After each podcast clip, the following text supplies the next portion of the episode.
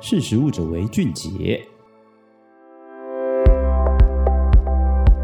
大家好，我是玉婷，欢迎收听今天的识时务者为俊杰。不晓得大家去这个超市或量饭店的时候买这个调味料，会不会很好奇？就是说，一样是糖，为什么会分特砂、细砂、二砂这样子不同的砂糖呢？这些全部都是台糖出产的产品，可是为什么这样的一个差别？今天就跟大家分享一下，它到底有什么不同。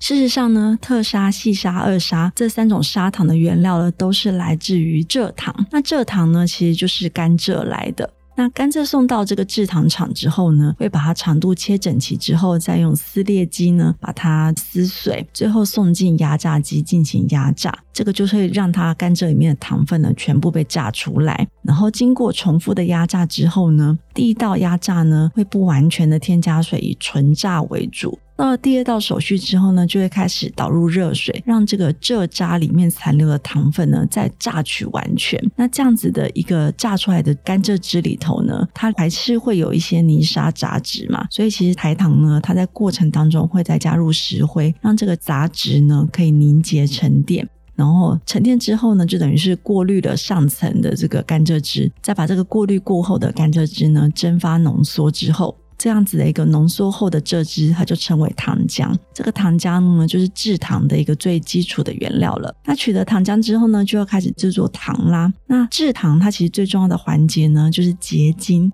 所以，其实如果要让糖浆里面的水分经过自然蒸发达到饱和之后呢，蔗糖它会从糖浆里面分析出它的结晶的颗粒。但是自然的结晶的糖容易大小不一，所以其实呢，台糖公司呢，他们会把制好的这些糖呢，再去研磨，研磨变成适适合的大小，它叫做糖种。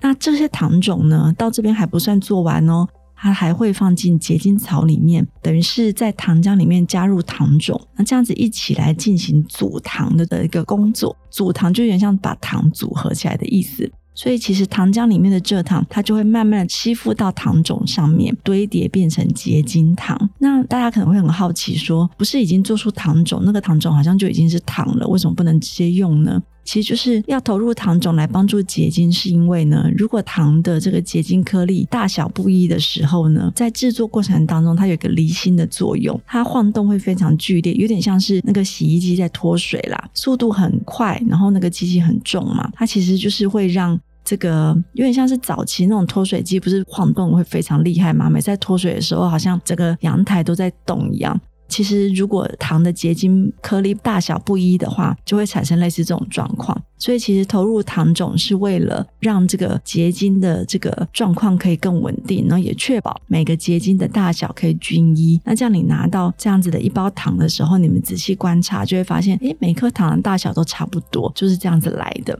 那开始结晶了之后呢，这个糖浆它就会越来越浓稠，它就变成糖膏。所以其实像这样子的一个混合物里头呢，它就包含了结晶糖跟糖蜜。所以为了得到这个结晶糖呢，它必须把糖膏倒入这个分蜜机当中，就是把蜜分开的意思。利用离心力把结晶里面的糖粒跟糖蜜分开。那这样子分开之后呢，结晶体会留在这个分蜜机里面，这个成品就是砂糖了。再来呢，再去把砂糖经过干燥、过筛，除去过大或过小的这个晶体，然后再来装袋封口，再来就可以去贩售。所以事实上，刚刚提到是一个整个砂糖的一个制作过程。那为什么会分细砂跟特砂呢？其实就在于糖的结晶颗粒不同，细砂就是结晶颗粒比较小一点嘛。那为什么我们要做比较大颗粒的特砂？其实是因为呢，台湾的气候非常非常的潮湿，所以如果呢你买细砂，但是你用的不那么快，放久的话，你会发现那个细砂会容易就是让它的蔗糖聚集，然后它吸附了这些湿气。所以其实容易就是会变成一团一团的这样子的一个状况。所以特砂呢，它就是为了因应这种潮湿的气候，所以它就比较不容易就是结块，比较容易适合这个长期的存放。所以呢，粉状的糖，因为它的表面积大，吸吸湿气的速度快，就不耐久放。如果你买的是这种细砂的话呢，建议大家尽早食用完毕。那特砂的话呢，它就是因为结晶体比较大，比较容易存放。那相较于这种白砂，还有一种叫二砂嘛，二砂是有点带琥珀色的产品。事实上呢，刚刚在制作过程当中不是有提到糖蜜吗？那二砂的颜色是来自于那个糖蜜的颜色，所以呢，这个它的含糖蜜的量越多，颜色越深。所以并不是说二砂是次等的砂糖哦，有些人会这样误以为，而是事实上二砂含有微量的矿物质以及有机物，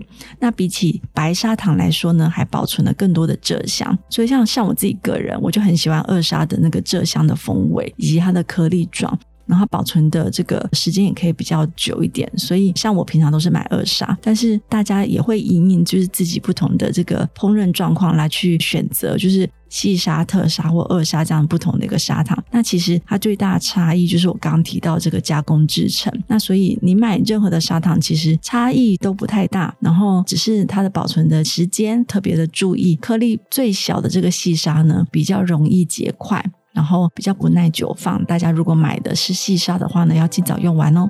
那今天的这个砂糖的小知识就跟大家分享到这边，我们下次见，拜拜。